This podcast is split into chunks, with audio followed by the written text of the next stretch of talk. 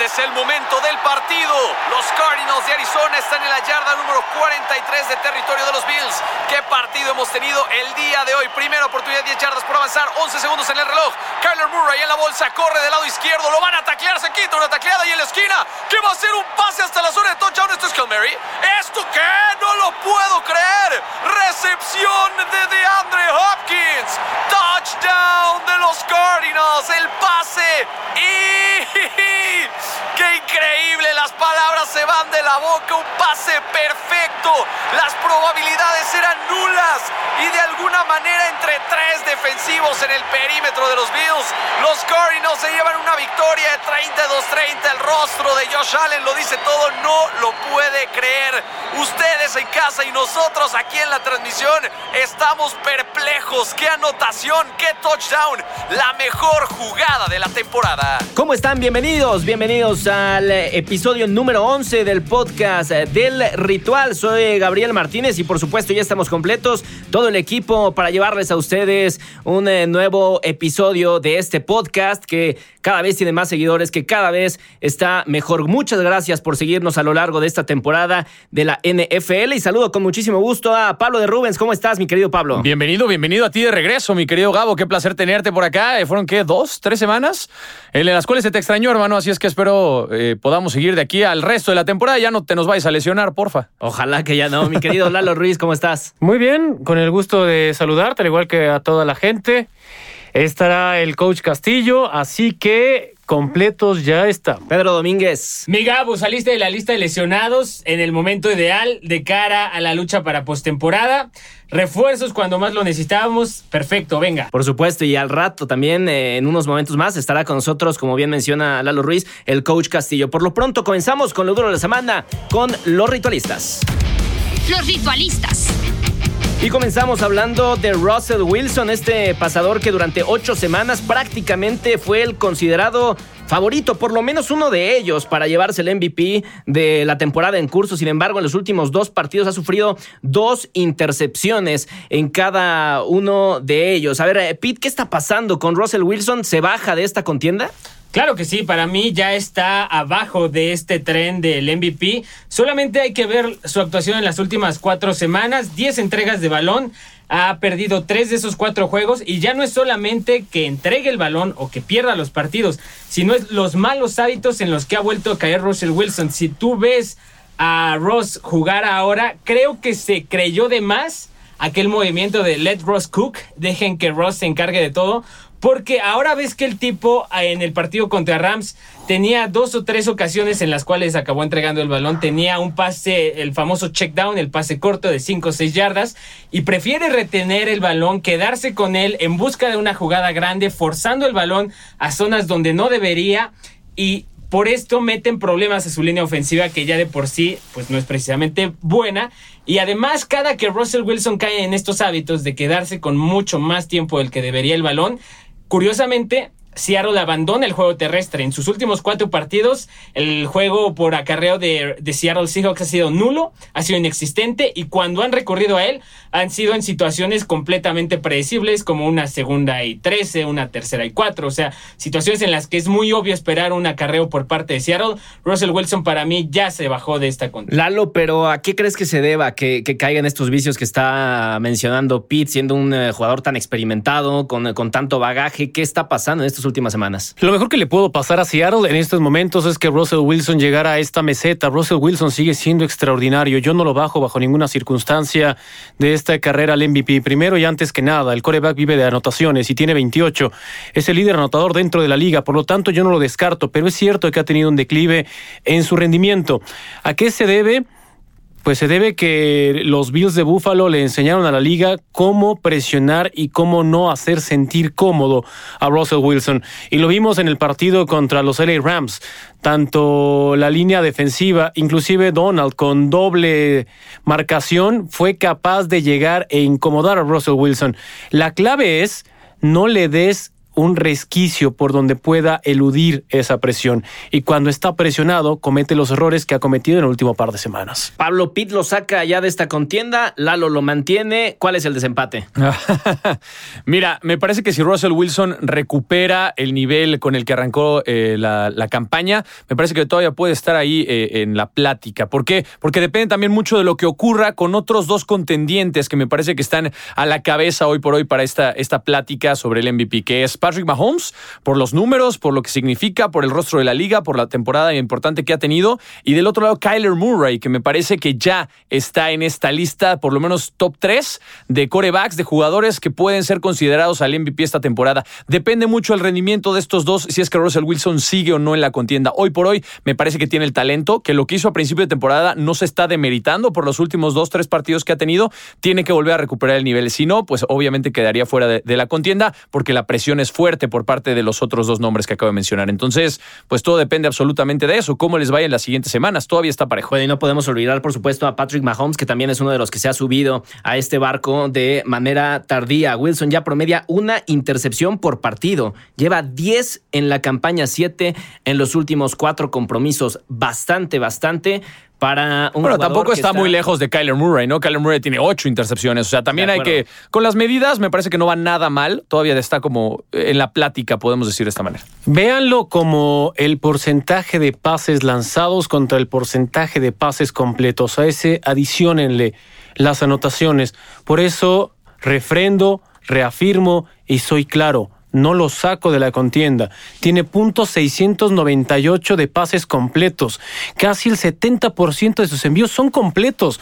Cierto es también que se ha equivocado, que ha cometido errores que le han costado a su equipo, pero yo no lo saco bajo ninguna circunstancia de ahí. Y ahora pasamos a hacer un corte de caja después de 10 semanas de la temporada 2020 de la NFL y voy a comenzar con Pablo de Rubens. ¿Qué equipo o jugador es la más grata sorpresa de esta campaña, Pablo? Mira, tengo por ahí uh, tres, cuatro eh, temas que me han llamado poderosamente la atención y me han sorprendido gratamente esta temporada, pero me parece que nadie está por encima de lo que están haciendo los Steelers en este 2020. Nueve ganados, cero perdidos con un equipo que la temporada pasada estuvo en crisis o por lo menos en los puestos bajos de la clasificación, ni siquiera en su división llegó a brillar al 100% y hoy por hoy con un equipo similar, ¿no? Con un par de refuerzos que trajeron esta campaña, está funcionando completamente diferente. Es un equipo poderoso que se ve difícil de derrotar, que ha pasado todos los obstáculos que le han puesto enfrente. Tal vez el del fin de semana contra Cincinnati no fue el, el mayor,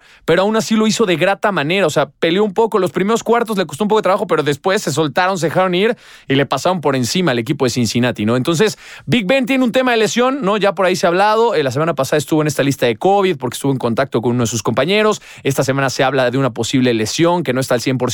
Veremos cómo va evolucionando, pero hoy por hoy, para mí, la sorpresa más grande de toda la NFL son los acereros de Pittsburgh. Me sorprende que no hayas elegido a tu ídolo Justin Herbert, ¿eh? Me sorprende bastante. es crack, pero nadie por arriba de los Steelers. Eh, Lalo Ruiz, para ti, ¿qué equipo jugador es la más grata sorpresa de esta campaña? Ah, elegir uno es complicado, pero voy con Miami.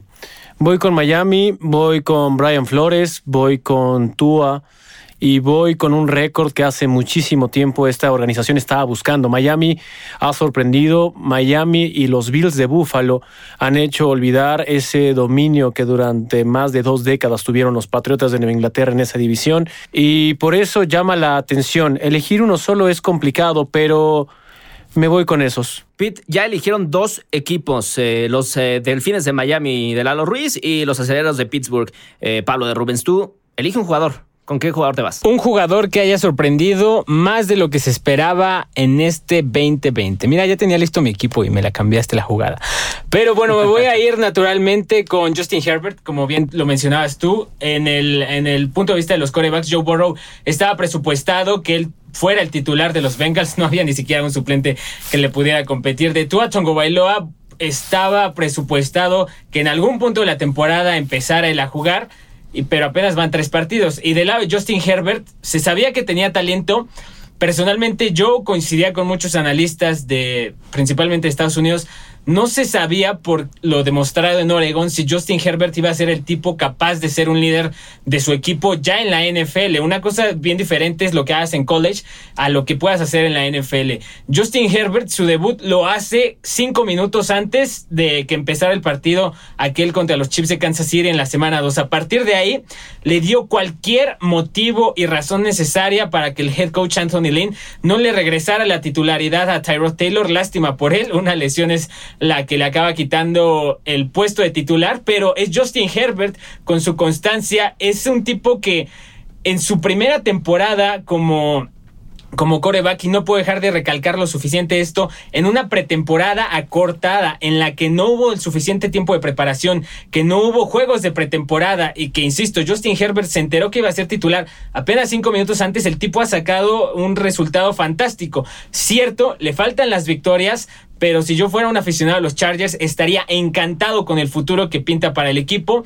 Puede que vaya a haber un cambio en la parte del staff de coacheo, no sé si coordinador ofensivo o el mismo head coach, pero Justin Herbert te da una ilusión y eso es precisamente lo que te dan los corebacks franquicias, la esperanza de que pueden llevar a tu equipo a una instancia mayor de la que ya estás acostumbrado y creo que ningún ningún jugador lo ha hecho a mayor nivel este año que Justin Bueno, pues ahí están eh, las más gratas sorpresas en lo que va de esta campaña. Diez semanas, estamos entrando a la número once. Y hablemos eh, para cerrar esta sección de los ritualistas un poquito de los abandonados por obvias razones Houston Texans que eh, luego de la salida de Bill O'Brien, pues ha surgido la información en los últimos días de que el equipo estaría analizando la posibilidad de quedarse con Romeo Crenel el entrenador interino para la próxima campaña. Lalo, ¿qué opinas de, esta posibilidad de que Romeo Crennel permanezca en eh, los Houston Texans? Ah, lo veo muy complicado por múltiples factores. La primera, después de que comenzaron esta reorganización en el organigrama,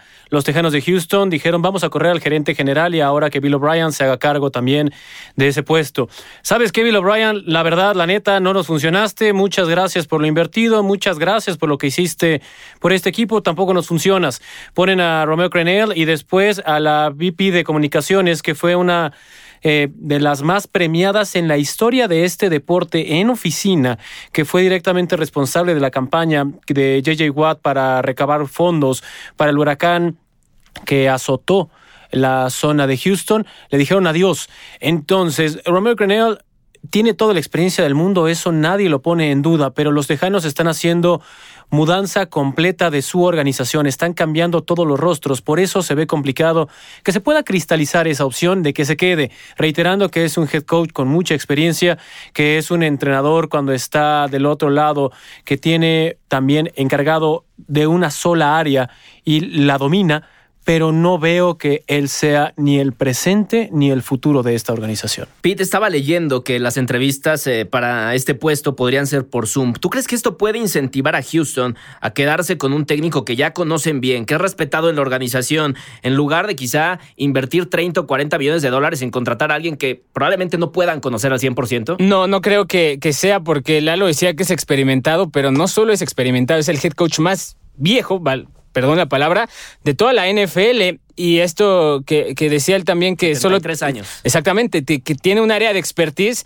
La defensiva te pregunto tú si realmente crees que la defensiva de Houston ha sido algo medianamente buena los últimos cuatro años cuando él ha estado todavía ahí presente en la organización. A veces como el coordinador defensivo de facto, a veces como asistente del head coach, pero esa defensiva de Houston lleva cuatro o cinco años que no produce un rábano, ni con selecciones altas de draft, ni con inversiones de agencia libre, ni con un jugador como JJ Watt. Entonces Romeo Crenel ya está rebasado, ahorita les está haciendo un paro porque realmente es una figura y una leyenda del equipo y va a sacar al quite. Pero Jack Easterby, que ahorita está fungiendo como el general manager, no es ni siquiera un general manager, es básicamente un un coach motivacional al que llegó a Houston para animar a los jugadores, a los head coaches, se coló entre las cejas del dueño y pues le dio chance a que jugara al general manager lo que resta de la temporada. Pero Jack Easterby no hay forma en la que él pueda manejarse como el, el general manager de facto y tampoco van a mantener a Romeo Crenel. Me interesa saber lo que dices, ¿quién podría ser? Creo que Eric Bienemy es la opción número uno de prácticamente todos los equipos, el coordinador ofensivo de los Chiefs, pero eh, no, no, veo claro cómo le puedas dejar de forma de forma ya decantada el puesto de head coach a un tipo de 73 años que claramente va en declive. Y que además de tener 73 años, eh, ha tenido sus oportunidades como head coach también y, las ha desperdiciado. 30 triunfos únicamente en, su carrera y 57 derrotas. Son, es una estadística bastante fuerte, Pablo. Pues sí, ahora sí que, mira, no, no puedo agregar mucho más de lo que ya dijeron mis compañeros. La verdad es que está complicado el tema de los Texans, quienes vendieron su futuro completamente en la era de Bill O'Brien y ahora tratar de revertir no va a ser sencillo. Romeo Coronel es una de las grandes mentes defensivas. Si tiene la jerarquía o no para ser head coach, me parece que este es el peor panorama que pudo haber encontrado. Entonces, ya remar contra corriente, a pesar de que conoce al equipo de tiempo atrás, es difícil. Entonces yo veo complicado, me parece que ya es momento de que los Texans busquen una reestructura y lamentablemente va a tener que irse Cronell para que entonces sea una estructura real de fondo en todos los departamentos del equipo. Nos vamos al trending.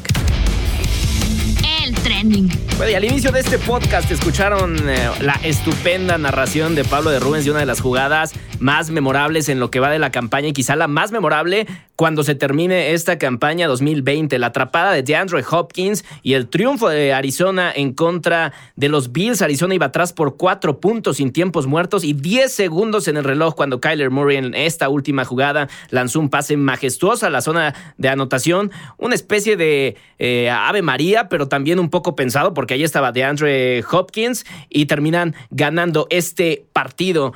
Eh, ¿La jugada, eh, coinciden conmigo, la jugada en lo que va de la temporada, Pete? Sí, totalmente.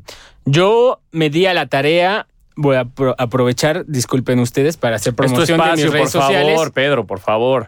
En Pedro Twitter, Pedro arroba Pedro Domge, hice un hilo, un hilo precisamente de esta jugada que fue prácticamente decisión de Kyler Murray, porque la jugada Kingsbury era la llamada Cowboy que si ustedes recuerdan en los playoffs de Packers contra Cowboys, cuando Aaron Rodgers conecta con Jared Cook y de ahí viene el gol de campo de Mason Crosby en el último segundo, esa era la misma jugada que había llamado Kingsbury. Kingsbury solo quería que avanzara 20, 25 yardas y de ahí buscar un último pase. Le dijo a Kyler Murray, si ves a DeAndre Hopkins suelto o sea, solamente que esté con una cobertura, tú le tienes autorización para lanzarlo. Bueno, no estaba ni siquiera en doble cobertura, estaba en triple cobertura. Kyler Murray dijo, pues de aquí soy. Y acabó siendo algo milagroso. Personalmente me hizo gritar en el momento en el que, en el que sucedió una palabra que naturalmente no puedo repetir aquí. Dila, dila.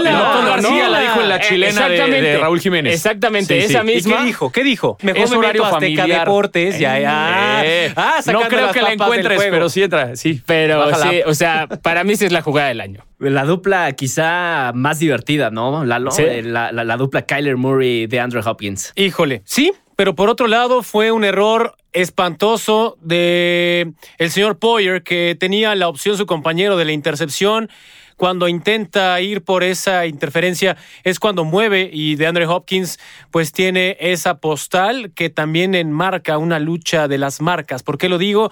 Se va a esa toma cerrada donde está Adidas, donde está Nike, donde está Jordan y gana Jordan. Air Jordan gana gracias a DeAndre Hopkins.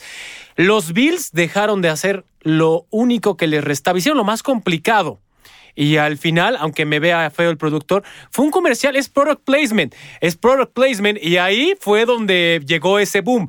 La mejor campaña publicitaria fue gratis. Como esta mención para todos ustedes, amigos. Pero bueno. ¿Ya cuánto debe Pablo? ¿Tú no, no, a ver. Bien, Lalo Ruiz, qué bueno que estés facturando ahí cuando te traigan los tenis, nos avisas, ¿no? Pero no, ya en serio. Eh, bueno, ¿saben qué? Ya me voy. Vas tú, Pablo. Pablo, eh, dígalo. Tu reacción eh, a esta jugada. Es la mejor jugada que hemos tenido en este 2020. Ya hemos visto cosas interesantes, ¿eh? hemos visto jugadas de engaño, jugadas que han llamado la atención, pero lo que hicieron de verdad estuvo espectacular. Última jugada del partido, el guion estuvo preparado perfecto, buscaban la victoria, incluso trataban de buscar, como decía Pito, un pase pues un poco más corto para salirse, buscar la distancia necesaria. A ver, con un gol de campo empataban el partido, pero ¿qué? Un touchdown, un Hail Mary. Eso habla del talento, la seguridad que le han dado a Kyler Murray dentro del esquema ofensivo. Un coreback de tan corta edad que tenga este tipo de decisiones y al final, obviamente, tengas un socio que pueda también ayudarte, echarte la mano, como lo es de Andre Hopkins, uno de los mejores receptores de la liga. ¡Wow! Mis respetos, de verdad estuvo espectacular. Si ustedes me preguntan, Se arriesgó demasiado Kyler Murray, pero ya no había nada que perder. Había que ganar ese partido contra los Bills y lo hicieron de manera magistral. Exactamente. Cuarto touchdown de la temporada para Hopkins. No es un, un número abultado, pero bueno, nos recordó sin duda lo que puede llegar a ser este gran receptor, exjugador de los Texans. Estarán dando de topes los Texans después de ver esta jugada. Y bueno, hablemos de, de Drew Brees. La salida repentina de- del mariscal de campo ante San Francisco, pues tuvo ya una explicación nada buena para el veterano, quien es eh, diagnosticado con múltiples fracturas de costillas y un pulmón colapsado. Suena bastante aparatoso, no lo es tanto como suena, eh, pero además de esto ha, pues ya ha estado fastidiado por una lesión en el hombro. eh, mi- yo- lo- lo que yo me pregunto es, ¿cómo pudo jugar? Porque dicen que ya traía dos Sí. costillas rotas de- de- del partido anterior, en, eh, de, de la semana antepasada. ¿Cómo pudo jugar en contra de San Francisco? Aquí yo le quiero hacer una pregunta. Te voy a contestar tu pregunta con otra pregunta. Preguntándole a Lalo, que sufrió un accidente de esta índole, ¿te, te fracturaste cuántas costillas tú? 12. 12. Y, Y colapsé el pulmón, por eso difiero y absolutamente. es, con es lo que dijo- te iba a decir. O sea, lo que dijo Gabriel. eh, Y no estamos podía- hablando. No podías ni volar, Lalo No, Ruiz. No, no, no sí podías es- ni moverte, deja hablar. girar. No, No, puede ni hablar. Y, y por eso cuando diga un pulmón colapsado no es poca cosa, al contrario, es peligrosísimo. Entonces... Y él ¿qué- tiene 41 años de Tiene edad. 41 años. E- Es peligroso por muchos factores, porque se rompe una capa pleural, que es lo que recubre al pulmón, porque es donde está toda la membrana sensible. Es muy doloroso para la persona que padezca eso. Por eso reitero, y, y sé que Gabriel no lo decía con una no, mala no con el idea. afán de minimizar Sí, sí, ni no, no, nada, no, sino no, no, porque no. dijeron que regresa en tres semanas. no, no, Sí, o sea, para, no, mí, o sea, para mí eso solo denota que estos Sí. tipos son superhumanos. O sea, Lalo no es un tipo que, que, que descuide su cuerpo. O sea, Lalo hace mucho ejercicio para la gente que no lo sepa. Pero, o sea, Drew, o sea, te queda claro que hay gente que no inventes. O sea, Drew Brees tiene 41 años. Lleva fácil 20 años recibiendo este tipo de golpes. Cinco costillas fracturadas, un pulmón colapsado. Te está diciendo Lalo Ruiz que sufrió eso, que no puedes ni respirar, que te cuesta trabajo tomar agua. Y Drew Brees te viene a decir que va a regresar en tres, semanas. semanas. ¿Qué tipo de seres humanos son estos? Ay, mira, y lo hemos visto en distintos corebacks. O sea, históricamente, a ver, Big Ben le encanta jugar lesionado. Tony Romo en su momento jugaba Matthew lesionado. Matthew Stafford jugaba lesionado. O sea, son corebacks, a ver, como lo dice Pete, son tipos que de verdad van más allá de lo que uno pensaría que es la seguridad. Son tipos que están preparados para lo que sea, son todo terreno.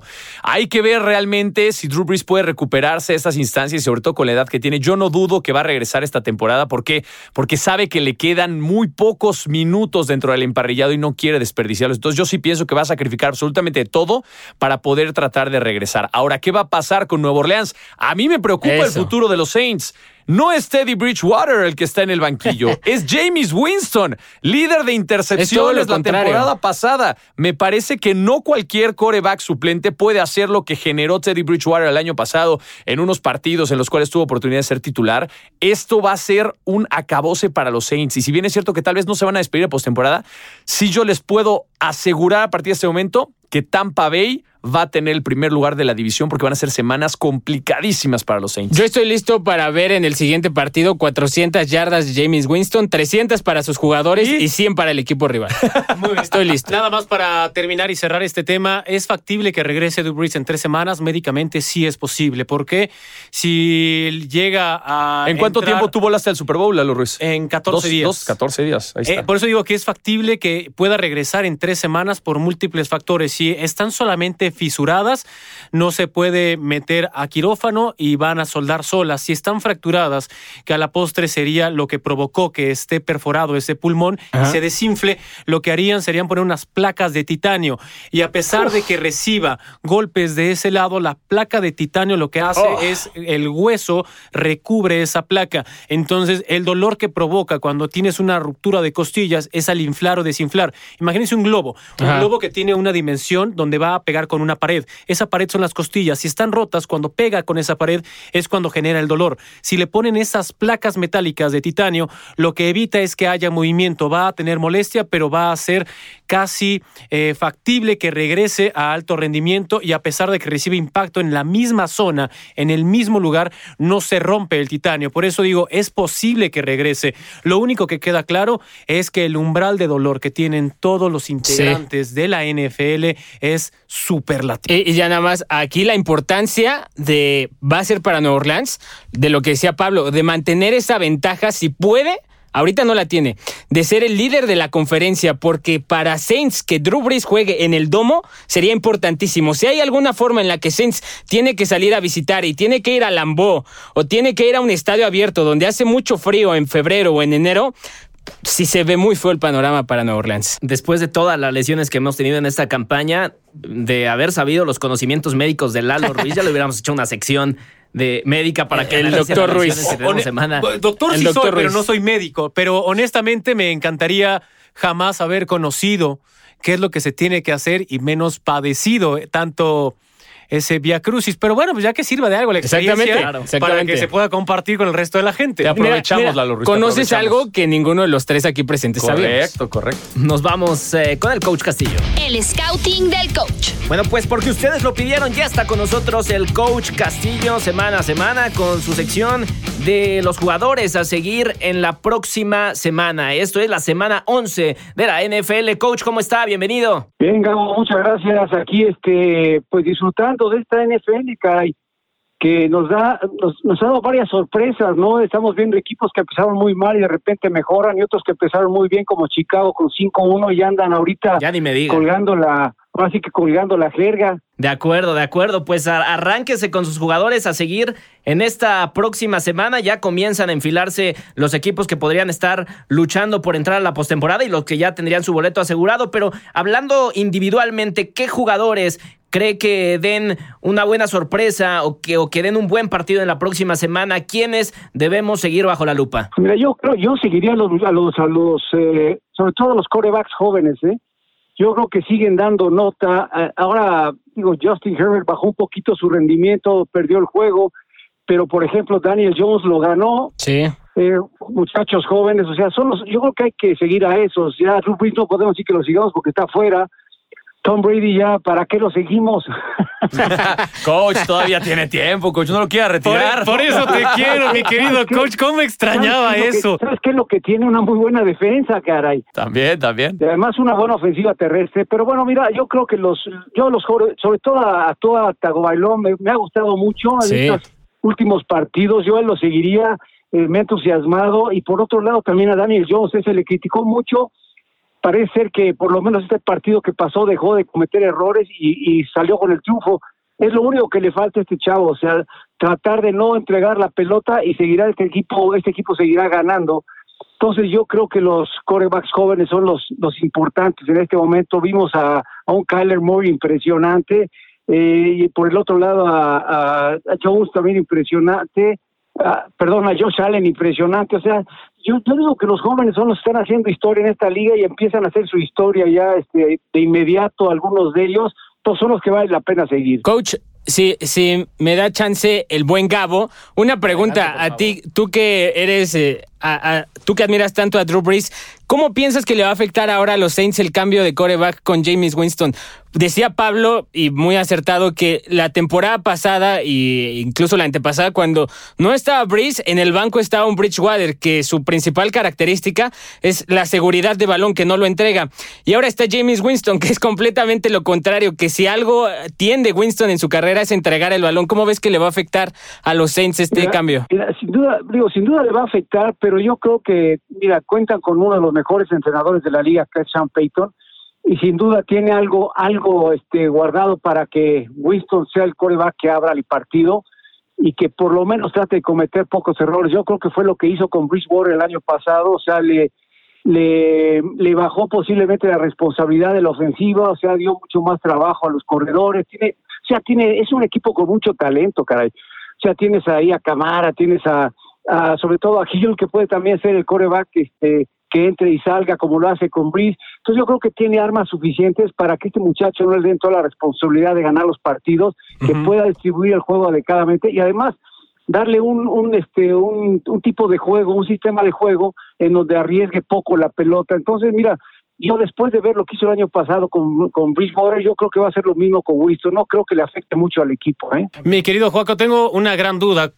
Coach, ilústranos. En esta carrera, tras 10 semanas que estamos a punto de arrancar la onceava, para ti, ¿quién debería componer o quiénes deberían estar en esta lucha? Reiterando que vamos en la semana 11 y todavía pueden cambiar muchas cosas, pero ¿quiénes deberían estar? ¿Qué nombres deberían estar presentes? Mira, pues mira, sin duda, sin duda, Patrick Mahomes en este momento, yo Eso. creo que después de ver sobre todo, es que después de ver los juegos, por ejemplo, de Lamar Jackson y de, de Russell Wilson, pues como que dices, bueno, ¿qué pasa con estos dos, no? Exactamente. Yo había considerado a Russell Wilson el, el, el, el candidato más fuerte, pero ahorita yo creo que Mahomes y Aaron Rodgers, sin duda son los dos, este, son los dos jugadores con más posibilidades. Y bueno, y hay que pensar también en, en los corredores, hay, hay algunos sobresalientes. En Davonta Adams también podemos pensar que puede ser uno de los más valiosos. También hay que considerar algunos receptores también que han, han causado sensación este inicio de la, bueno, ya no inicio en esta mitad de la temporada. Entonces, por ahí hay varios nombres, pero sin duda yo creo que Rogers y Mahomes son los, por lo menos en este momento, los, los candidatos más fuertes para ese nombramiento. Bueno, pues muy bien. Yo estoy totalmente de acuerdo contigo. Nada más le sumaría el nombre de Kyler Murray, que ya me subí yo también a ese barco para MVP. Sí, puedes, puede Me ser, ¿eh? tienes razón, sí, Me gusta. sin duda, ¿eh? Sí. Sin duda. Así es, mi coach. Pues ahí está eh, la sección del coach, mi querido Gabo. Perfecto, muchísimas gracias mi coach, como siempre le agradecemos mucho su intervención y ya pues estaremos platicando la próxima semana con usted nuevamente, le mandamos un fuerte abrazo. Igual, igual, Gabo, ahí los, un saludo a Pablito, a Pedro y a Lalo. Cuídense mucho, no hagan travesuras. claro que no, mi coach. Fuerte abrazo, que esté muy bien. Ahí está, luego, ahí bye. está el coach Castillo, nos vamos a los partidos de la semana. Imperdible. Los partidos de la semana, Pablo de Rubens, arranco contigo para que Pete no se vaya por la fácil. Mira, yo no, yo no me voy por la fácil, mi querido Gabo. Yo me voy por el Titans en contra de Ravens. Me gustan los dos equipos. Los dos tienen posibilidades de postemporada. Tienen récord de seis ganados, tres perdidos. Los Ravens vienen de perder en contra de los Patriotas de manera complicada y John Harbaugh no se queda con las ganas de tener un buen desempeño. Así es que del otro lado, los Titans me parece que todavía tienen cosas que demostrar, pero están ahí en la pelea. Van a ser un equipo contendiente en postemporada. Este va a ser un partido, me parece, podría ser, no sé si de di- divisional o de conferencia, pero lo tendremos adelantado y eso me gusta poder ver el potencial de ambas escuadras. Lalo. Ah, está complicado, pero yo me voy a ir con uno de los duelos con el que arranca la semana 11. Es el jueves por la noche, Arizona frente a Seattle, Arizona, que ya lo ensalzamos a lo largo de este podcast con ese Hail Mary, pero que tuvieron muchos errores que a la postre abrió la puerta para que los Bills dejaran ir ese partido. El Hail Mary, la probabilidad de que eso ocurra es muy bajo. Pero bueno, del otro lado está Seattle, que Seattle también tuvo una semana 10 complicada, un descalabro frente a los LA Rams. Está buscando este renacer Seattle o salir de este bache. Me parece uno de los duelos más interesantes, así que yo voy con el Arizona Seattle. Pete Domínguez. Me voy. Yo hubiera pensado que es el fácil, pero bueno, con un divisional, el de los Chiefs contra los Raiders. Los Chiefs regresan de semana de descanso y siento que Patrick Mahomes, después de ver a Russell Wilson entregar el balón tantas veces, de ver a Aaron Rodgers cometer su, su tercera intercepción de la temporada, va a llegar con pedal a fondo, acelerando, porque como ya dijo el coach, tiene todas las posibilidades de quedarse con el MVP y solamente necesitan un tropiezo de Pittsburgh para quedar como líderes de la conferencia. Y del otro lado, los Raiders que sin ver, sin hacer mucho ruido, tienen marca de 6-3 y están en camino para meterse a postemporada, un equipo sumamente sólido y que lo más importante, ya le ganó a los Chiefs en esta temporada. Perfecto, pues ahí están eh, los partidos de la semana. Nosotros nos vamos. Gracias por estar con nosotros nuevamente en este podcast. Rumbo a la semana 11 de la NFL. Recuerden estar, por supuesto, siguiendo todas las redes sociales de Azteca Deportes. Hay ritual los martes, los domingos a través del Facebook de Azteca Deportes. Los esperamos la siguiente semana. Gracias, Pablo de Rubens. Gracias, Lalo Ruiz. Gracias, Pedro Domínguez. Soy Gabriel Martínez. Hasta la próxima. No te pierdas el próximo episodio del podcast del ritual.